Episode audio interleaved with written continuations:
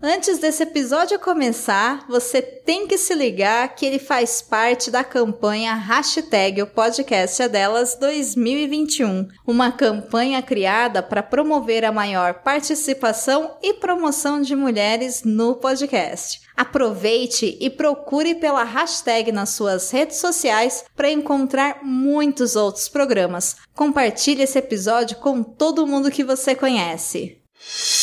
Começa agora. A voz do tradutor. Com Damiana Rosa.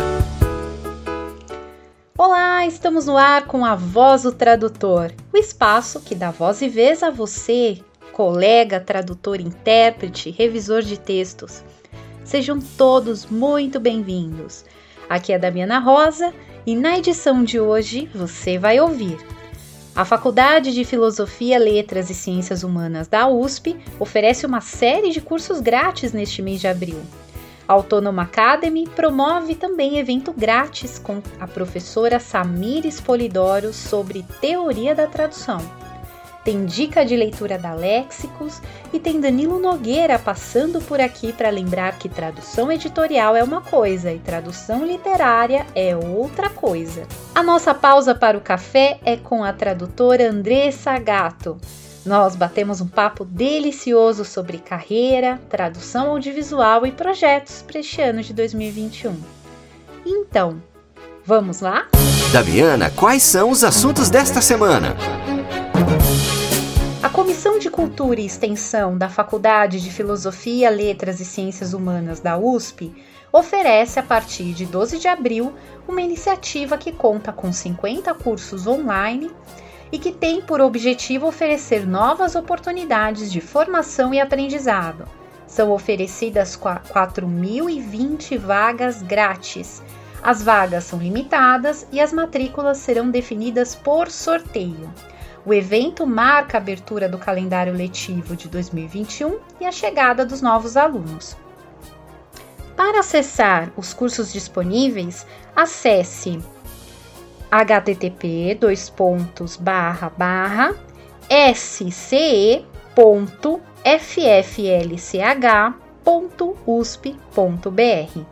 Repetindo, http sce www.fflch.usp.br.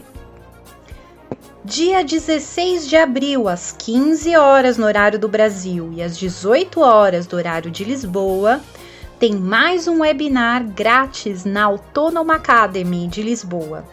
O tema dessa edição: Teorias de tradução para quê? A prática embasada pela teoria com a professora Samira Polidório. Para mais informações, acesse academy com y.autônoma.pt. Leitura da semana com a editora Léxicos. Oi, pessoal, tudo bem? Eu sou a Thelma Ferreira da Léxicos e estou aqui com a dica de leitura da semana. O primeiro livro do Léxicos Bambini selo voltado ao público infantil, é O Coelhinho de Veludo, tradução do clássico da literatura infantil norte-americana da escritora Marjorie Williams, The Velveteen Rabbit. O livro conta, em 44 páginas, a história de um coelho de brinquedo que aprende que o amor pode transformá-lo em um ser de verdade. Em sua trajetória, o coelhinho passa por situações difíceis, assim como de extrema alegria, mas a transformação do coelhinho só ocorre por completo quando ele consegue expressar um sentimento profundo em um momento crucial com uma lágrima.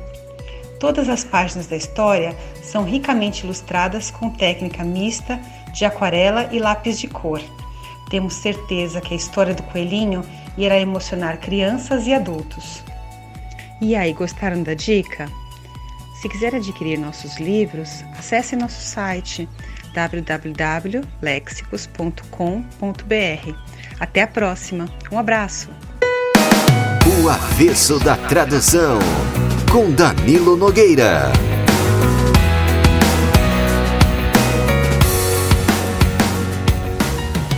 Olha, eu já contei essa história mil vezes, por mil motivos diferentes. Mas vou contar de novo, por um motivo novo. É o seguinte: uma vez eu traduzi um soneto de Shakespeare, o 71. Pode procurar na web, é bonito, viu? O Guilherme Brandilança era formidável para escrever soneto. Mas por que diabos eu fui traduzir um soneto de Shakespeare, meu Deus do céu? Bom, foi para impressionar uma mulher pela qual eu estava perdidamente apaixonado. Isso faz tempo. Acho que ninguém nos dias de hoje traduziria um soneto de Shakespeare para conquistar o coração de uma mulher bonita. Aliás, nem naqueles dias, viu? Mas eu traduzi. Ria se quiser. É direito seu. Acho que essa foi a minha única incursão na tradução literária. Nunca foi publicada, o que talvez até tenha sido melhor, viu? Aliás, o objetivo não era publicar. Como eu disse, era só impressionar uma mulher pela qual eu estava apaixonado. A tradução jamais foi escrita. Fiz ali, verbalmente, de livro aberto. Quando eu morrer, não mais me planteis. Como é que eu fui escolher o tal do soneto 71? Ah, isso é uma história que talvez eu conte numa outra ocasião. Mas hoje o objetivo é outro e por isso não vou contar para não me desviar de mais do assunto.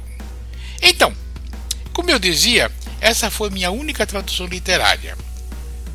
Posteriormente, traduzi um livro. Esse foi publicado por uma editora, mas não era uma tradução literária.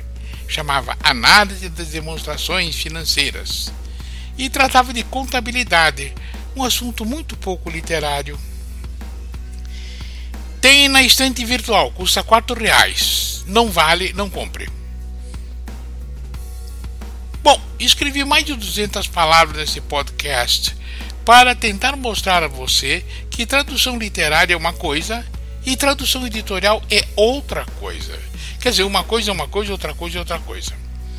Tradução literária é tradução de literatura, seja publicado por uma editora ou não. Tradução editorial é tradução para publicação por uma editora, seja de literatura ou não. Me faço claro? É tão difícil de entender isso? Eu creio que não, né? Mas tem gente que parece não entender e acha que editoras só publicam traduções literárias, ou que uma tradução de um livro de medicina vira tradução literária só por ser publicado por uma editora. Tá bom, por hoje chega, acho que já passei o meu recado e acho que você não vai cometer esse engano na sua vida, o que é muito bom. Tradução literária é uma coisa, Tradução editorial é outra. Até a semana que vem e obrigado pela companhia. Não, não, não! Pô, segura as pontas aí, Damiana. Tenho mais uma coisa a dizer. Alguém deve estar se perguntando se eu consegui fazer uma tradução decente do tal do soneto 71. Boa pergunta. A rigor não sei. E acho que foi a Mary Snell Horby que disse que a avaliação da qualidade de uma tradução depende da teoria que se aplica para avaliar. Se não foi ela, ela que me desculpe. Se for assim, de acordo com a tal da teoria dos copos, a tradução estava ótima, porque acabei casando com a moça. Já tinha dito isso para você? Talvez eu falo muito e me repito demais. Então vou calar a boca. Até a semana que vem, mesmo. Obrigado pela companhia. Olá, Aqui quem fala é a Domênica Mendes e eu estou aqui para te convidar para participar da campanha hashtag O Podcast é Delas 2021. Como já fazemos as cinco edições, o nosso compromisso é de promover a maior inclusão e promoção de mulheres na Podosfera. Para isso, te convidamos a chamar uma ou mais mulheres para gravar um episódio com você. Melhor ainda, que tal convidar uma mulher que nunca gravou podcast antes? Se inscreva e saiba todas as novidades desse ano em o podcastdelas.com.br. A gente está esperando por você. Que tal uma pausa para o café? Na voz do tradutor, entrevista. Hoje pausa para o café é como uma amiguinha diária, né? Porque dentro da tradução nós temos várias áreas. E a nossa convidada de hoje também é tradutora audiovisual, uma pessoa muito querida, não só da área audiovisual, mas de todas as áreas da tradução. Andressa Gato, seja bem-vinda à Voz do Tradutor. Oi, obrigada pelo convite, Damiana. Um bom dia, boa tarde, boa noite para quem está ouvindo. Pessoal da Flórida também. Fiquei sabendo que agora o podcast está internacional. É. Então, beleza. Mandar um beijo pro pessoal da rádio Achei USA. Andressa, hoje é um programa perigoso, porque duas mulheres de escorpião aqui. Meu Deus! vai voar, vai voar veneno aqui hoje. Vai, vamos lá. Vamos começar costurando aqui. Deixa eu puxar uhum. o primeiro ponto aqui do crochê com a Andressa, uhum. que hoje vai ser um café com crochê. Andressa, uhum. é, conta um pouquinho para os ouvintes conhecerem melhor a sua, sua, trajetória dentro da tradução. Como que a Andressa se descobriu tradutora? Bem, é, eu poderia fazer aqui é, um discurso romântico de ah, eu sempre quis ser tradutora, alguma coisa bonitinha, mas a história não foi tão bonitinha assim. Ah, eu decidi ser tradutora na verdade, assim, é, eu sempre. A primeira coisa que eu pensei, a primeira lembrança que eu tenho minha, é, eu tinha quatro anos e eu falava que queria mudar o mundo. E eu queria mudar o mundo sendo jornalista.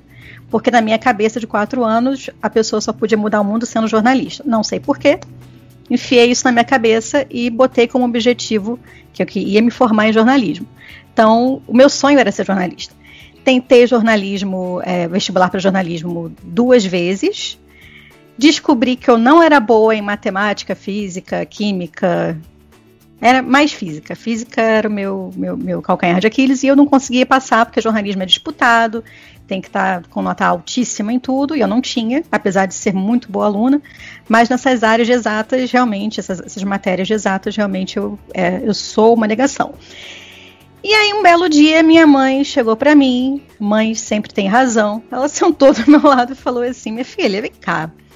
Você tem certeza que você quer tentar mesmo vestibular para jornalismo? Olha, se você quiser mesmo ser jornalista, a gente faz um esforço. A gente não, é, é nossa família nunca, nunca teve é, dinheiro sobrando. A gente sempre ralou muito para sobreviver. É, minha mãe, é, naquele momento, era solteira, me criou sozinha. E é, ela falou assim: certeza que se você quiser, eu ralo mais, a gente se esforça, faz, dá um, corta um dobrado, mas aí eu pago para você uma particular. É, para você fazer jornalismo, mas eu quero saber se você quer mesmo. Você acha que você tem vocação para ser jornalista? Por que, que você quer ser jornalista? Ah, porque eu quero mudar o mundo. Ah, você pode mudar o mundo de outras formas. É, por que, que você não vai para uma coisa que você se interessa mais? Você gosta de ver é, legenda na televisão, você gosta de ver é, seriado com legenda. Naquela época eu era adolescente via muito uma série que o pessoal aí da. Eu já sou velha guarda, gente. O pessoal dos anos do, do, do início dos anos 90, o final né, dos anos 90, é, via muito, que era Dawson's Creek. Eu tenho que falar sempre Dawson's Creek.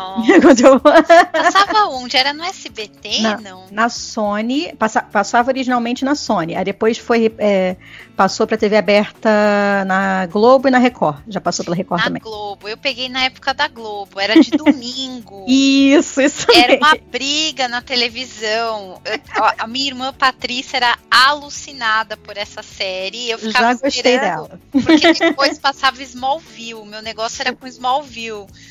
Mas aí eu sempre acabava assistindo com ela de tabela, esperando, né, o próximo programa. Ai, gente, coisa velha, né? Agora, agora a gente escolhe o que quer assistir na hora é, que quer assistir, né, André? Vou falar muito mal acostumado. Mas então, e aí eu assistia a muitos a muitas séries e tal, e aí minha mãe falou, falei, você fica sempre reparando nas legendas. Era um pouquinho, um pouquinho não, era bastante pedante naquele tipo assim, nossa, mas o cara falou ball e na legenda não tinha bola? Como assim? Olha, eu faria melhor. Sabe isso que todo mundo fala hoje em dia? Eu já falei quando eu tinha 15 anos. Mas eu, tinha, mas eu tinha todo, 15 anos. Todo mundo cometeu esse pecado um dia, né? Né? Então é isso. E aí ela falou assim: ah, por que, que você não vai ser tradutora? E aí eu, totalmente sem noção alguma, é, prestei vestibular para todas as públicas em letras, é, português e inglês, e passei para as federais aqui do Rio. Escolhi fazer o FRJ, mas sem saber assim que tinha. Eu era muito. Eu sou muito desligada. E eu não tinha me tocado de que é, quem faz letras primariamente quer ser professor. Então tem licenciatura tem bacharelado.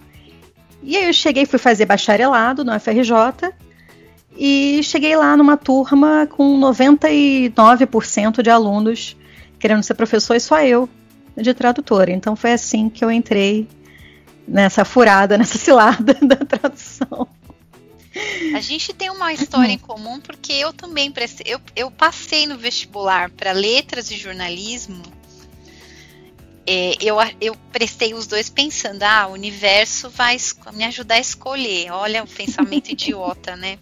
Aí, na época, eu tinha bolsa na faculdade, porque eu era funcionária da faculdade. Então eu podia escolher qualquer curso. E eu passei nos dois, Andressa. Foi um uhum. inferno na minha vida, porque eu não sabia se eu ia, se eu vinha. Aí eu conversei com a professora Marli dos Santos. Aliás, um uhum. beijo, Marli, você me salvou. a Marli, ela hoje ela é coordenadora do curso de jornalismo da Casper Libero. Na época uhum. ela era da Universidade Metodista. Eu bati na porta dela e falei: "Olha, tô indecisa, não sei o que que eu faço". Aí ela falou assim: "Você quer fazer jornalismo para quê?" Falei, para escrever, eu amo escrever. Ela falou, filha, vai para letras. Aí ela me mostrou a grade, tinha rádio, TV. Eu falei, Deus me livre, peguei e fui embora. eu acho que tem aquela. É, na, antigamente não tinha muito. Hoje também não, mas antigamente a gente não falava muito de letras. É, sei lá, não tinha, essa, não tinha um glamour. Não sei se hoje mas tem, mas não tinha. Mas tem, tem um preconceito, na verdade, porque é. na época, como eu tinha bolsa para qualquer coisa que eu quisesse, é, a minha família ficou muito zangada comigo. Porque, Porque era disputada, né? Você escolheu o curso mais barato. Você podia fazer odonto se você quisesse com bolsa. Eu falei, então eu ia ser uma péssima dentista.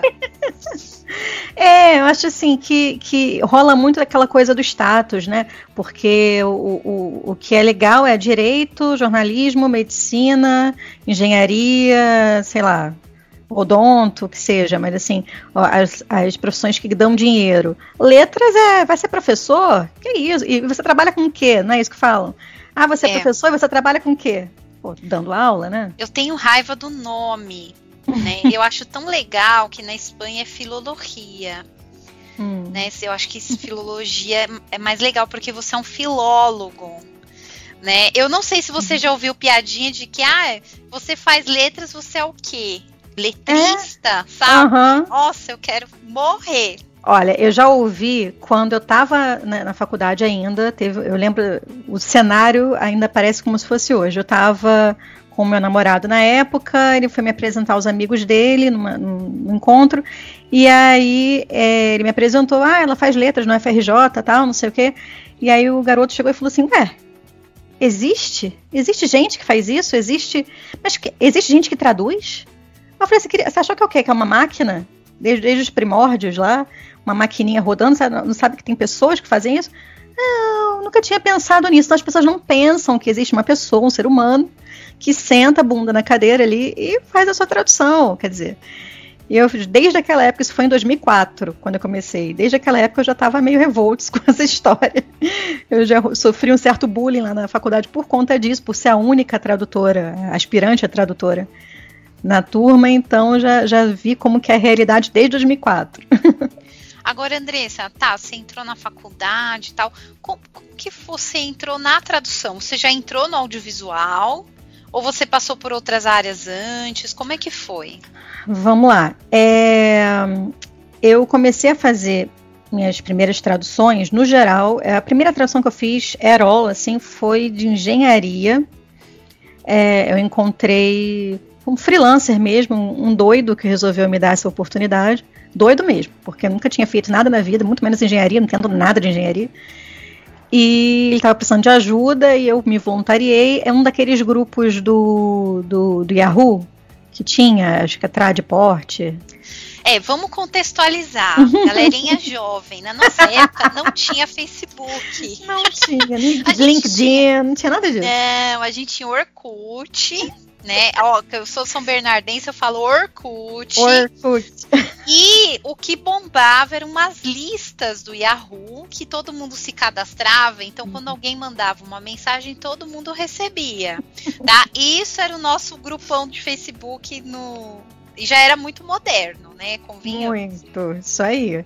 Eu tô, você daqui me sentindo muito velha, Damiana. Eu vou ser daqui pra terapia. Não, Mas... Sinta, nós somos jovens há mais tempo, só isso. Tá? Mas aí foi isso. Aí o, o, uma pessoa que eu, eu não lembro o nome, eu sei que ele já faleceu, um colega nosso que já faleceu. Ele já era um senhor já na época. Ele colocou procurando gente para ajudá-lo num projeto de engenharia. E aí me voluntariei, falei, porra, tô doida pra trabalhar, toda pra fazer alguma coisa, experimentar esse negócio aí, ver se eu sou boa nesse negócio aí. Obviamente, eu tenho certeza que o meu trabalho não deve, deve ter ficado uma ó. Ele deve ter me xingado horrores, mas foi a primeira vez que eu tentei alguma coisa. E logo em seguida, que eu me lembre, eu já entrei na, no audiovisual porque era o meu objetivo desde o começo. É, eu é, saí mandando. Como é que eu entrei? Eu saí mandando currículo. Eu, a gente ia de porta em porta, não era que nem hoje em dia, a gente ia lá, eu ia com a minha mãe, fui na, na Drymark, que é uma agência de, de audiovisual muito famosa aqui no Rio, e bati lá na porta, lá no centro da cidade, e falei: olha, aqui eu sou tradutora, estou no primeiro período, segundo período da, da faculdade de letras, tal, não sei o quê. E aí foi quando eles me deram a primeira oportunidade de legendagem. E paralelo aí, é, mais ou menos nesse mesmo período, também ocorreu, é, eu tive duas oportunidades de, de, entrar na área com um trabalho voluntário, inclusive é um, um, uma constante na minha vida, o trabalho voluntário, numa ONG chamada Abrapa, é, Associação Brasileira para Aprendizagem, crianças com problema de aprendizagem, uma coisa assim. E para fazer um manual, ela juntou uma equipe, era uma, era uma psicóloga da FRJ que juntou uma equipe da Letras, de alunos da Letras, voluntários, para traduzir um manual lá para o projeto dela. E foi realmente a primeira coisa que me. Foi, foi, foi, começando a criar em mim aquele bichinho da tradução, né? Pô, eu vou conseguir fazer esse negócio aqui, gostei de fazer. Aí veio o audiovisual e aí, e aí é, é, é muita história longa, mas começou assim. Andressa, eu vou aproveitar aqui, já que a gente tocou nesse assunto da, da de, a galera que reclama das legendas e tal, uhum. eu vou aproveitar a sua presença aqui para a gente derrubar uns mitos. Ai, meu Deus. Tá? Então, assim, a gente sabe que tem a galerinha que gosta de falar, né, de cutucar, o que, que tem na legenda, o que, que não tem. E, assim, eu, eu falo que também não é culpa, porque a gente às vezes se comunica mal com a sociedade, a gente não explica muito bem como funciona o nosso trabalho, né?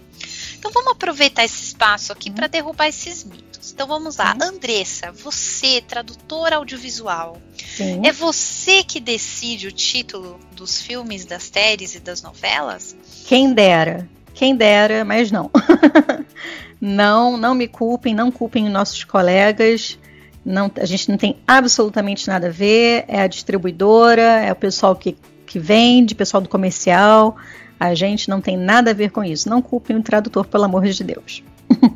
a gente xinga igual você, viu? A gente também não gosta. Eu falo que eu não sei porque eles acham que brasileiro é tudo muito louco, né? Férias muito loucas, o bagulho muito louco. Eu não sei, né? Briguem com o pessoal de marketing, né? Queremos ver sangue, briguem.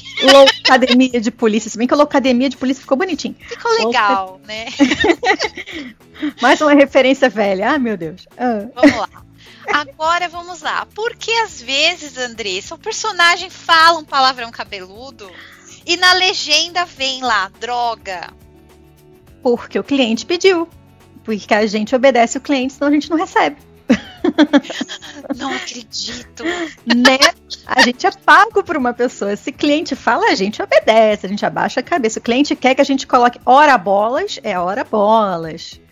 Entendeu? Pior é que a gente. Eu acho que é a área mais amarrada se a gente for pensar na área de tradução criativa, né? Uhum. Porque a legenda é uma tradução criativa. A gente tem uhum. que fazer adaptações, enfim. Sim. Tem que ter jogo de cintura, mas as pessoas não entendem que a gente tem que seguir um bagulhinho chamado manual, né, André? Exatamente. Senão a gente não sobrevive ali. O cliente fala: ah, é, você não quer cumprir, não? A gente deu as ordens, você não cumpriu as ordens, a gente e pensa que tem uma filha enorme de gente a demanda, a, a, a, procura, a concorrência é enorme. Na minha, no meu par de idiomas, então, que é português e inglês, é o seu também, né, Damiana? Não, o meu é espanhol. Espanhol? Então. Eu sofro mais ainda, porque em espanhol os palavrões é são tão legais, né? E aí vem aquele manual do cliente com lista né, do que você tem que pôr. Eu choro, né, às vezes e tal.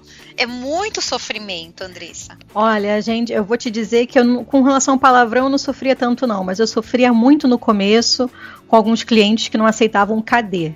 Eu ficava revoltada com, porque os clientes não queriam KD, aí agora parece que o pessoal já já abstraiu, né, já desencanou, e aí liberou o KD, aí eu já fico mais aliviado. Porque onde está para KD, olha a diferença, muito melhor. Palavrão Quem fala onde está? Quem fala onde está hoje? Ah, minha filha, coisa de legendagem. Que é a regrinha dos manuais que mais te torturam por dentro? Eu, para mim, é, essa questão do, do, do palavrão, do linguajar mais coloquial, para mim é difícil porque me tortura as pessoas falarem assim. Não sei se você. Você com certeza já passou por isso. Ah, os hum. filmes nacionais têm muito palavrão. Os filmes estrangeiros não têm. E hum. aí me dá um ataque de riso, né? Porque. É, eu acho que cria uma, uma coisa tão falsa para quem não tem conhecimento de línguas estrangeiras. Uhum. Mas, Andressa, qual regrinha do manual que mais te tortura por dentro? Eu tô, você foi falando, eu fui tentando pensar em alguma. Eu não tem uma que torture. É, talvez a questão da. Não sei, você me pegou agora. Mas eu acho que é basicamente isso, são as palavrinhas proibidas, porque não existe um manual. O problema é o seguinte: não existe um manual que valha para todos os clientes. Cada cliente tem o seu o seu ponto de vista. Então eu já tive, eu tô recentemente eu, eu tô com um cliente que o cliente, eu, eu, fa, eu tenho um cliente que eu, com quem eu trabalho há anos e é, a gente vai pegando clientes novos. Quando você pega clientes novos e você já está com a cabeça meio que robóticazinha, robotizadinha, é, mecânica ali, é, aliás, automática, pensando naquela coisa é, a vida inteira agindo daquele jeito, quando você vai para um outro cliente, o cliente tem todo um esquema diferente, um padrão diferente, você dá um certo bug no começo. E aí você começa a questionar, mas por quê? Por que que isso? Por que que aquilo? Por que que você, o, o cliente X pede isso, o cliente Y pede aquilo, aí você surta, dá um, um bug na cabeça, mas depois você se acostuma. Eu acho que eu não tenho nenhuma regra específica, mas o que me incomoda é isso, é, é eu ter que botar vários compartimentos na minha cabeça, um para cada cliente, e aí ficar ligando e desligando o, que que um pede. Ah, um pede, um não pode falar palavrão, o outro tem que falar palavrão. Um não gosta de botar o pronome me, me dá um me dê um cigarro, outro fala que pode. É, um fala que tem que adaptar referências culturais, outro fala que não pode adaptar referências culturais, tem que colocar no original, regra de itálico, regra de não sei o que. É muita regra. uma, me incomodam todas as regras, eu acho. Essa questão da listinha das palavras, né? É, ela é muito bizarra. Hum. porque são palavras totalmente aleatórias, né? Eu lembro que eu trabalhei com um cliente uma vez que tinha lista de palavras proibidas que lembravam a concorrência. Uhum. Aí, tipo, a palavra era pão. Aí você falava, por quê? Meu Deus. Por quê? Né? Olha, tem cada coisa. E às vezes, assim, a gente fica tão contaminado por clientes é, de, de outras eras que às vezes a gente faz, a gente se, se, se acostuma a fazer de um jeito, a gente nem sabe por quê. Outro dia eu estava conversando com, com um colega nosso do audiovisual, Bruno Murtinho, e eu Beijo, falei, Bruno! Beijo, Bruno! Saudade, que agora ele abandonou, me abandonou a gente aqui no Rio e foi para Petrópolis. É, ele era meu vizinho. E aí ele, a gente estava falando assim, mas Bruno, de onde que surgiu esse lance da, da citação? De, eh, da gente não, não fazer igual literária. Na né? literária a gente coloca aspas, ponto, aspas, depois um outro ponto. Na legenda não pode. De onde que surgiu isso? Porque eu sempre fiz desse jeito na legenda, é, do jeito mais resumidinho. E eu nunca tive problema. E agora o cliente está pedindo para fazer assim. Aí ele, olha, não sei, só sei que foi assim. Manda essa. Eu falei, beleza, então. ninguém falou o que, que é, ninguém falou o motivo. Então é, é assim porque é assim acabou. Entendeu? É meio que assim, a tradução é do cliente. Exatamente. Não existe uma regra geral, né? Quer dizer, existe umas, umas, umas boas práticas, digamos Às assim. Às vezes a gente dá uma negociada ali com o gerente do projeto, né? Fala, ó, oh, né? Então aqui ficaria melhor de tal Isso. forma. Às vezes o gerente de projeto, ah, é mesmo. Ou tem... ele fala, não, o cliente final não quer acabou. E né? tem outra questão também, tem um, um, ponto muito importante que a gente não citou. Existe a interferência do cliente, claro, mas também existe uma interferência de uma pessoa secundária ali, que é o revisor. Então eu posso achar que aquela palavra ali, que aquele, uh, que aquele palavrão foi atenuado, ficou melhor. O meu revisor achar que não, que tem que colocar o palavrão, e o meu cliente lavar as mãos, tipo, ah, tanto faz. E aí joga as duas no ringue lá e os dois ficam se batendo. Então acontece isso também. Ou atenua mais, né? É, Ele acha que, ah, não, aqui ficou muito pesado, eu vou atenuar mais. É. Né? Quantas vezes, agora, ó, isso comigo já aconteceu, eu tenho certeza que todo tradutor visual vai reconhecer agora. Hum. Que a gente faz a legenda com o maior amor, carinho e afeto. e aí, quando a gente vai assistir o produto final, fala: Meu Deus, eu não fiz isso. Ai, nem fala. Sempre, sempre. Não só por, por, por questões minhas mesmo, por erros meus, como por interferência de revisor. Já aconteceu de, de ter cliente que eu. A maioria a gente não recebe o trabalho depois de revisado, né? A grande maioria dos clientes, eles só revisam e, e pronto, mandam para o ar e a gente que se vire, né? E, e, eu, no começo, eu assistia aos meus trabalhos. Hoje em dia, eu, não, eu, tento não assistir, porque senão eu não durmo. É verdade. E, às vezes, eu estava num projeto que eu conhecia a revisora. A revisora era minha amiga. Hum. E aí, quando a gente foi assistir, uma olhou para a cara da outra e falou: Meu Deus. Porque o, o gerente do projeto resolveu colocar a mão, entendeu? Ai, que horror. Então, ó, também vou defender os amigos revisores, porque dessa vez a revisora era minha amiga, a gente Sim. conversou muito durante o projeto. Uhum. E quando acabou, a Andressa, uma olhou pra cara do, da outra, nós choramos abraçadas esse dia, né? Porque é uma aventura mesmo. Agora, é, tem algum projeto que te marcou? Particularmente de alguma forma, ou pela dificuldade, ou pelo desafio, ou porque foi muito legal a gente sempre tem uma historinha de bastidor, Andressa. Então, eu tenho várias. O problema, Damiana, a gente estava até conversando antes de começar, é que eu não posso citar nenhum projeto por conta Verdade. de um negocinho chamado contrato de confidencialidade. Então, eu ainda tenho, ainda sou subordinada a eles, todos os meus trabalhos de audiovisual, eu sou é, com os meus alunos também eu falo isso. Falei, é até chato, porque a gente quer montar um portfólio, quer falar com vocês, quer falar, olha, eu fiz isso, aquilo, aquilo outro, mas eu não posso falar. Então, eu falo assim, é, questões específicas, tipo, ah, olha só, tá vendo essa frase aqui, tá, tá, tá, tá, mas eu não posso falar que veio do projeto tal, que eu fiz o projeto tal, que apareceu no canal tal. Eu não posso. Mas, assim, eu posso dizer que no começo uh, da carreira eu tive.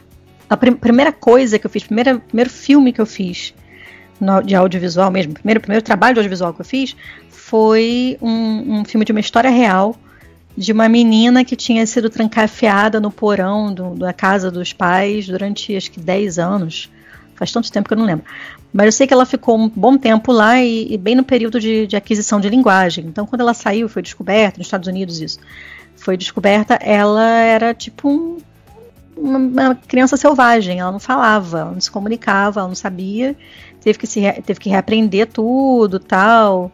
Eu posso até depois falar o nome para você em off, mas eu não. Eu, eu, faz tanto tempo que eu não lembro direito, mas é por aí. E aí eu fiquei muito assim chocado porque tinha cenas fortes e eu questionei, assim, esses momentos que são os mais pesados. Eu não gosto de coisa pesada, eu não consumo coisa pesada. E aí, eu, quando eu vi aquilo, eu falei, será que é isso que eu quero mesmo? Daqui a pouco eu vou pegar um negócio pesado. E já fiz tanta coisa de, de, de com sangue espirrando na tela. Aí eu fechava um olho, um Andressa, olho, abria o outro. Mas você já, assim, negou um trabalho por conta do conteúdo? Deixa eu pensar. Por conta do conteúdo, não. Não. Não porque. Mas eu conheço quem tenha feito isso. Tem colegas minhas que já negaram, já, já, já vieram, é, procuraram, é, ofereceram um trabalho assim de, que tinha, falava sobre animal, sobre é, mal, maldade com os animais, ou então alguma coisa mais voltada para uma, uma corrente política que não era delas e elas negaram. Assim. Mas eu não. Porque o audiovisual, assim, a gente tem. Às vezes a gente passa por uns gatilhos, né? Sim porque não é só a mensagem em si, mas a gente tem a imagem, isso é muito forte, né? Sim, sim. É, e, e, e, o problema é que a gente vê mais de uma vez, né? A gente tem que ver aquela, aquela cena mais de uma vez. Então não é uma vez só, assim, ah, passou tal, vai, vai reto. Não, a gente vai ter que ver aquilo ali umas, pelo menos umas três vezes, para ficar legal. Para ver se o timing tá correto, se a legenda tá correta, se a quebra tá correta. Então é punk. Eu, eu faço assim, eu tenho minhas técnicas para não não me contaminar muito. Fingir, eu finjo uma demência assim temporária. Tipo assim, não é isso que eu estou vendo, eu estou vendo outra coisa. Olho para a legenda. Olha para olha a legenda, olha para a legenda, olha para o sangue não. Não olha para as cenas pesadas não. Olha para eu fico assim. Porque senão eu saio desgastada, esgotada foi esse trabalho que eu tô falando da desse filme que eu tô falando foi bem bem pesado para mim. Eu saí e foi logo o primeiro. Nossa. Então, enfim. Mas é isso. É uma aventura, gente. Eu, eu tento alternar temas pesados com mais leves, porque senão Sim. haja psiquiatra, né? Ah, com certeza, importantíssimo. Mas é, mas é da mesma forma que a gente pega projetos desse tipo, a gente pega também sitcoms, coisa que a gente pode criar, fazer piada, fazer trocadilho, então é... é se bem que, Andressa, vamos lá, comédia é difícil. Muito, muito. Ainda é mais se você não tiver um dia bom. Se você não tiver um dia bom, então ferrou. Não, comédia, material infantil, para mim é. Nossa, porque infantil é pior. tem aquela coisa com rima, aquela musiquinha que toda fofinha que você fala, meu Deus, o que, que eu vou fazer com isso? Infantil para mim é pior, por causa do reading speed, que é bem curtinho, tem que ser rapidinho, e aí eu. É bem pior para quem tem que ficar inventando. Às vezes a frase é enorme, você tem que botar num espacinho curtinho, porque a velocidade de, de leitura é curtinha, então para mim, o infantil eu evito ao máximo fazer. Andressa, não dá para sair dessa conversa também sem falar de um capítulo à parte do mundo do audiovisual. Reality hum. show. Adoro. Você gosta? Meu Deus, eu achei alguém que gosta. Adoro. Eu consumo e faço também. É, legendo, no caso. Não faço, não, não nunca fiz nenhum, nunca participei de nenhum reality show Atenção, ainda. Big Brother Brasil, a Fazenda, André Gato está disponível para participar de um. Olha. Eu não duro uma semana, Damiana, não dá não. Porque eu acho que o grande desafio é que todo mundo fala ao mesmo tempo naquela coisa, né? Sim, sim. E tem aquela, essas questões do do cliente, né? Ah, um, imagina um reality show de um monte de adolescente, aqueles reality shows de pegação, sabe? E aí não pode falar palavrão. Caraca, é, é absurdo. É, reality show que tem é, bleep, né? Que tem, é, é como fala, é, censura. Você não pode falar, você não pode, você não pode botar o palavrão. O de pegação é o mais bizarro, porque tem a maior pegação. É. E aí eles censuram as palavras. Eu, eu assim, eu não entendo. Vou, como é que é? Nós, nós fizemos amor. Gente, né? E na tela passa tudo. É, gente, passa tudo, passa até o. Uma, sei lá, enfim. É quase um ultrassom. é, eu ia falar isso. Né? É quase um ultrassom. Quem assiste sabe. E aí a gente fala, meu Deus do céu. Oh, oh. Pois é. Mas é divertido, é divertido.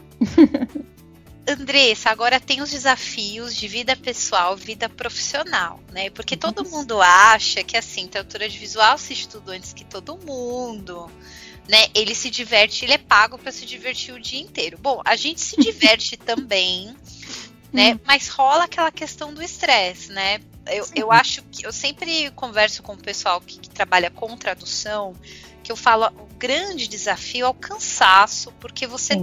Todos os seus sentidos no material. É diferente de quem traduz pode colocar uma musiquinha de fundo, né? Exatamente. A gente não tem esse alívio, né, Andrés?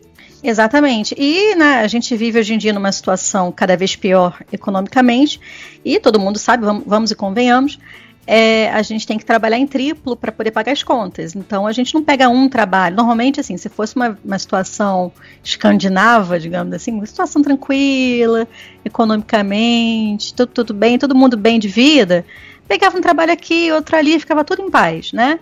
Agora, imagina você pegar trabalho, tendo que pagar as contas, pegar dois, três trabalhos ao mesmo tempo, tendo filho para criar, correndo pela casa, gato, tudo mais e tal.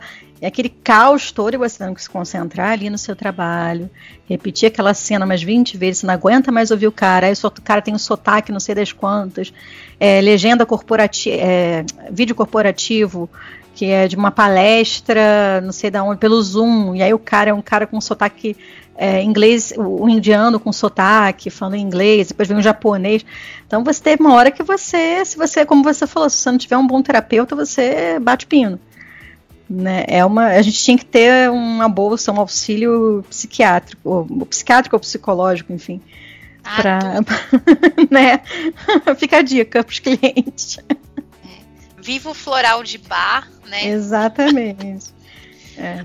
Agora, ser mãe né, e tradutora audiovisual, como é que você fazia quando tinha criança pequena, Andressa? Conta para nós o segredo como que eu fazia quando eu tinha. Eu ainda tenho, né? Meu filho tem cinco anos. Para mim, ele é, continua mas pequeno. Ele já, mas ele já tá, não tá naquela fase sim, sim, total sim. dependência, né? Porque deve ser, hum. não sei, eu, eu imagino que deve ter aquele conflito, porque você tem que trabalhar com fone. É horrível. Né? Passa, rolava aquele negócio de, nossa, será que ele chorou e eu não ouvi?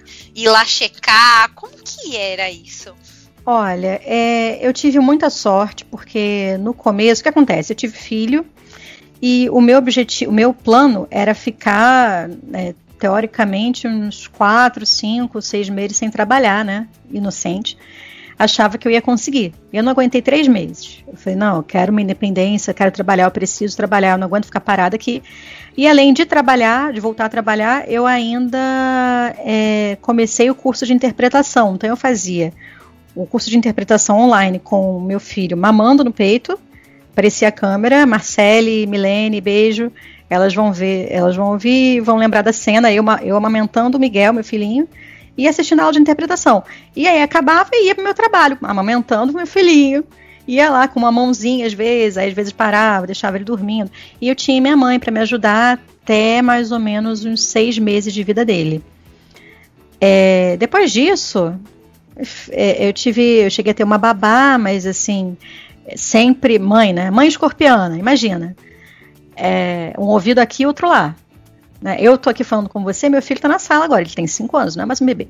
Então eu tô com um ouvido aqui e o outro lá. A antena parabólica inteira ligada. Total, total. E a dele também, porque com certeza daqui a pouco ele vai interromper aqui, que ele vai ouvir que a gente tá falando dele.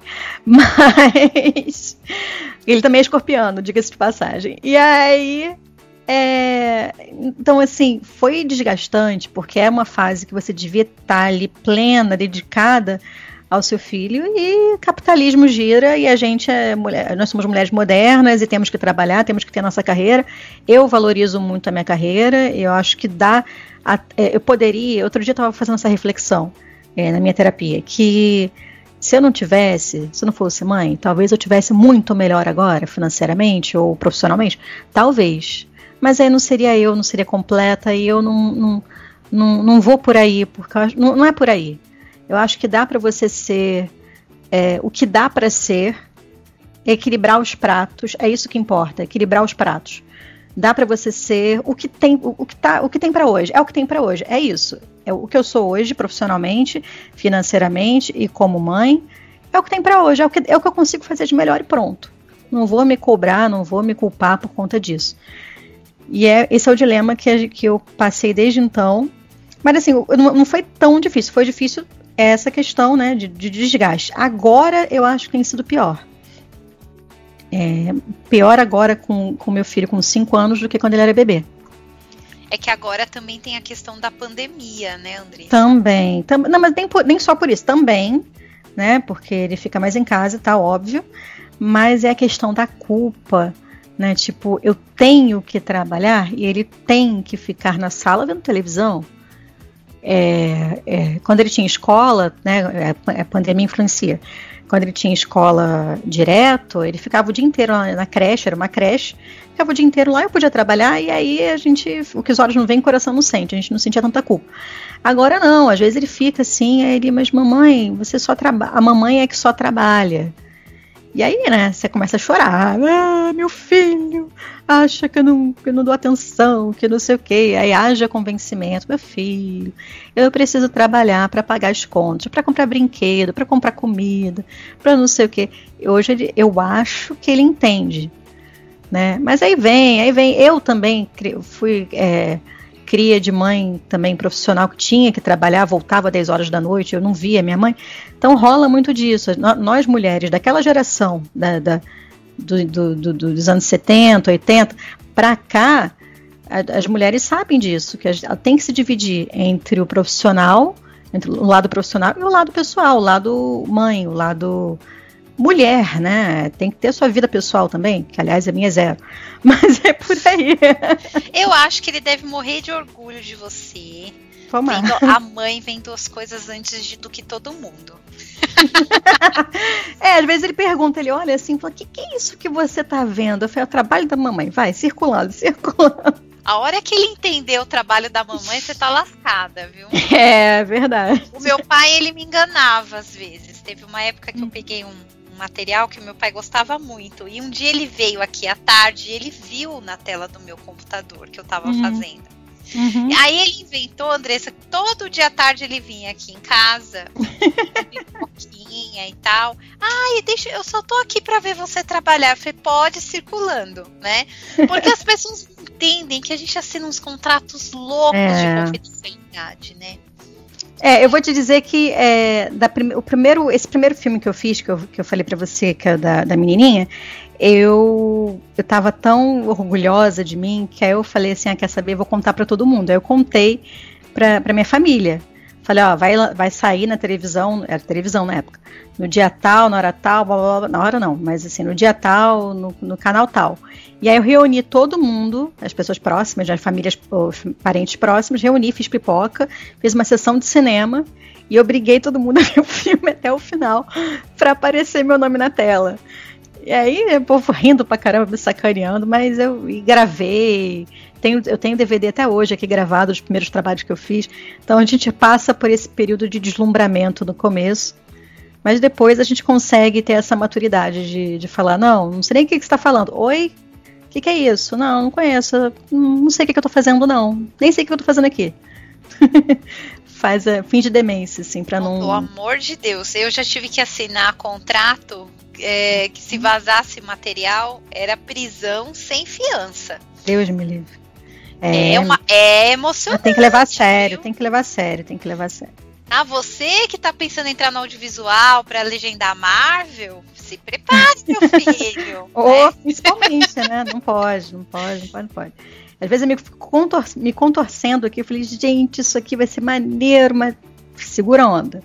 Porque não, não tem como. É, é meio. É uma luta do, do, do, bom senso, né? Eu acho que é como a gente chega numa maturidade, uma época, em que a gente fala, pô, pra que ficar se exibindo? Pra que ficar falando? O que, que eu vou ganhar com isso? Nada. A pessoa vai me aplaudir e vai, ah, tá, legal. Tipo, né? Eu acho que a gente tá falando. Hoje em dia eu tô mais prática nesse sentido. Só quero trabalhar, ganhar meu dinheiro e pronto.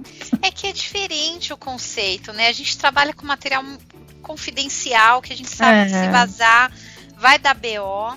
Eu é. até deixo de falar por uma questão de segurança, porque uhum. Deus me livre um monte de hacker querendo entrar no meu computador. Eu já tenho muito é. trabalho em tornar esse ambiente seguro. Então, é, é, é uma aventura diferente dos colegas da área literária que Mas... né, podem colocar e põe a Mas sabe o que acontece também? Complicado. A gente já não tem, tem. Andressa, também tem a questão que às vezes não sai nem o nosso nome, sai o nome Exatamente. Né? Mas sabe o que acontece também? É, isso depende do cliente. Tem cliente que libera. Tem, a gente tem colegas na área de audiovisual que você vê que eles colocam todos os trabalhos que eles fazem no, no, no Facebook e tal. E aí eu já brinquei, eu tô falando com você, mas eu já brinquei com eles. Eu falei, cara, eu tenho uma inveja de vocês, porque vocês podem falar o que vocês fazem. E eu não posso. Verdade. É, no começo eu brincava muito com eles por causa disso, que eles podem falar. Então, é, é, às vezes as pessoas ficam achando que fulano, beltrano, lá, lá, tem experiência porque eles publicam e, e, a gente não tem experiência porque a gente não fala nada que a gente faz. Mas isso não quer dizer nada. O fato de você não colocar público não quer dizer que você não faz nada, que você não fez nada. Então é um. É um é, é, ter que conciliar tudo isso é complicado, mas não, é só assistir o material, prestar atenção no nominho que aparece, vocês vão achar um monte de trabalho da Andressa Gato por aí. não, não procura não, pelo amor de Deus. Que não quero ninguém catando meus erros, não. Não, a gente, a gente tem que assistir e parabenizar pelas suas soluções, né? É, é, é, eu sempre falo, a gente tem que aprender com o material dos outros. A gente sempre aprende e valorizar as soluções que o colega encontrou, as boas ah, sacadas. É isso é que a gente muito... tem que valorizar.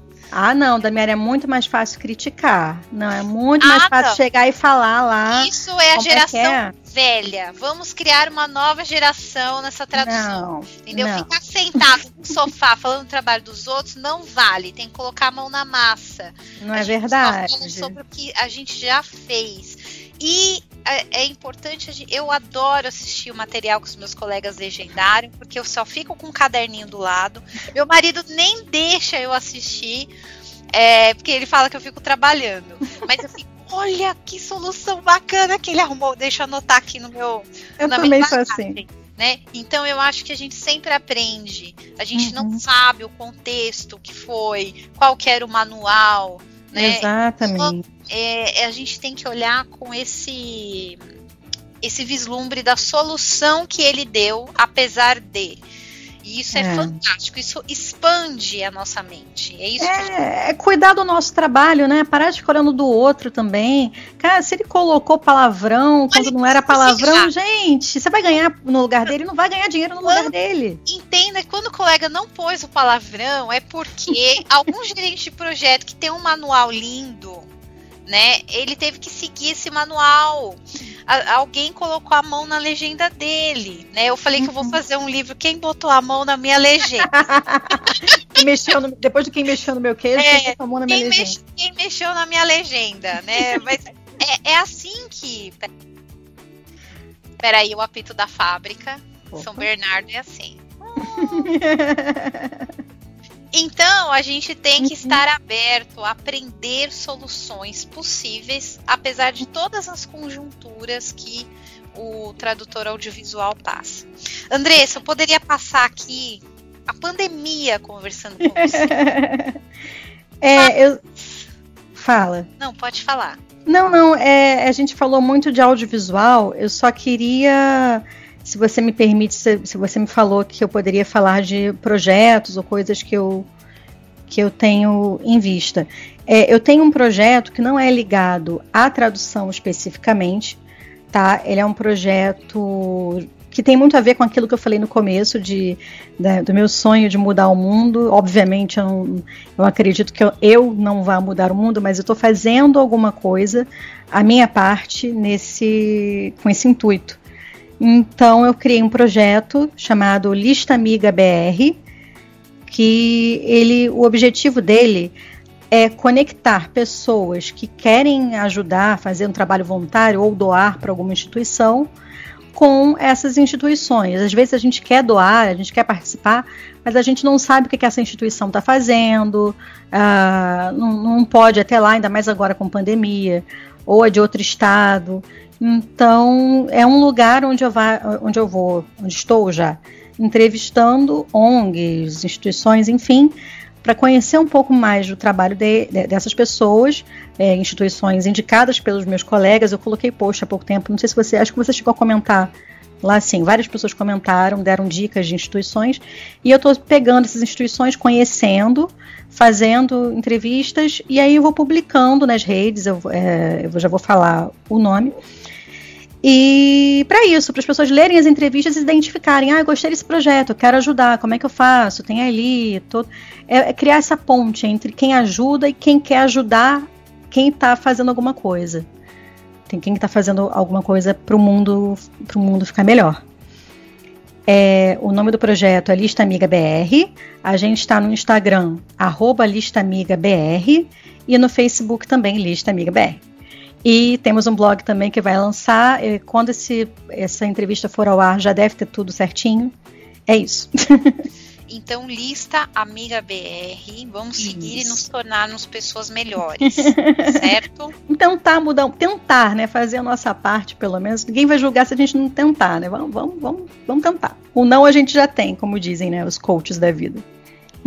Com certeza. Então, ó, eu já tô, tô seguindo aqui. Ah, obrigada. Isso é muito importante. Parabéns pela iniciativa, viu, Andressa? Obrigada. Mas para a gente ir caminhando para o finalzinho, queria que você comentasse também sobre uh, como que o pessoal faz para seguir a Andressa, acompanhar você nas redes sociais.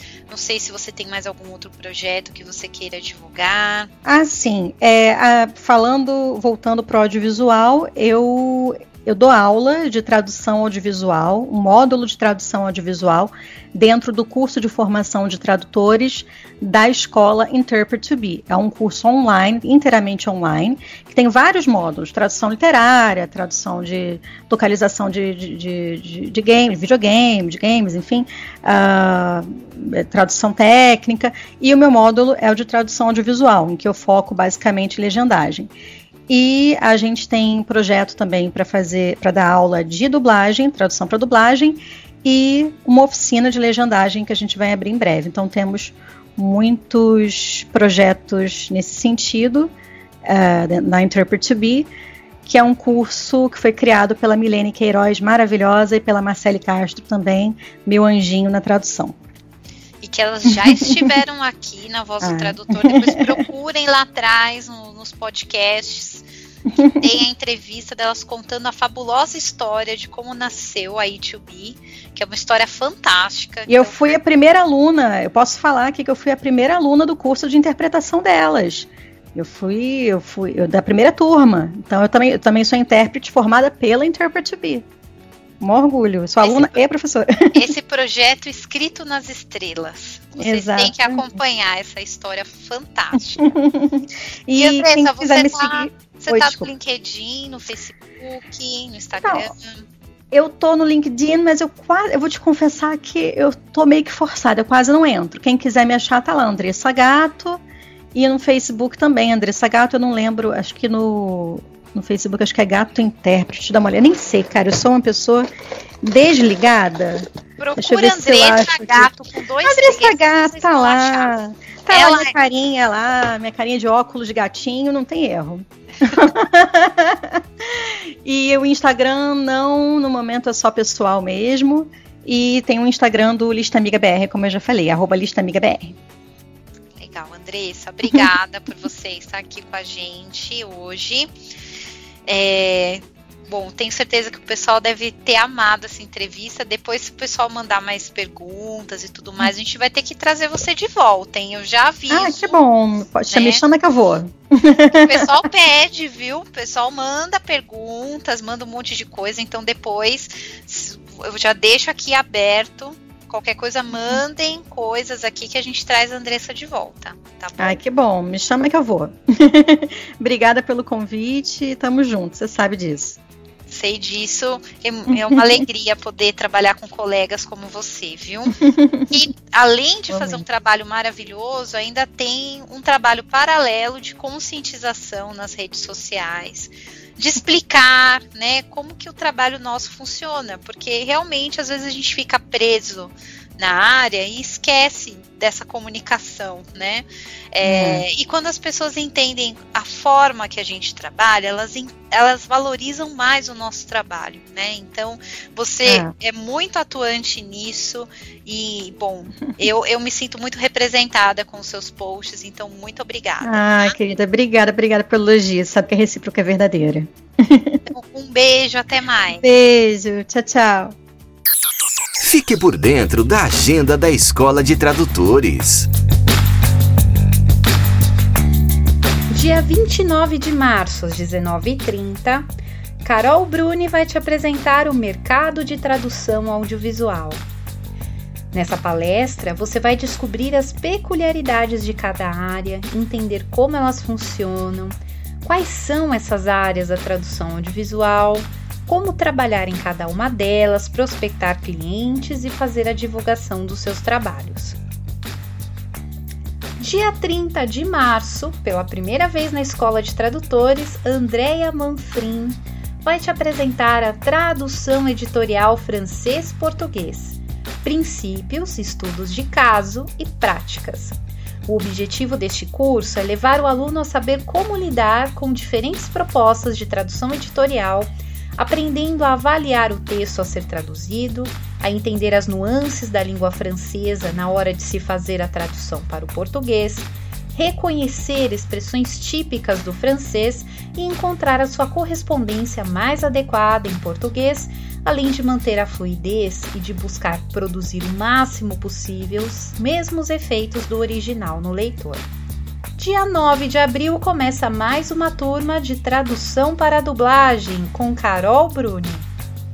Aqui você vai conhecer as técnicas de tradução para dublagem para dar os primeiros passos na área. Esse curso fala sobre os atores que fazem as dublagens, dicas de tratamento e ética ao trabalhar com atores, como ir atrás dos estúdios, o mercado de trabalho, um pouco da história da dublagem no Brasil, como o tradutor deve entregar o script exploração e contato com roteiros e scripts, técnicas utilizadas e como funcionam as regras dentro do estúdio com exercícios práticos.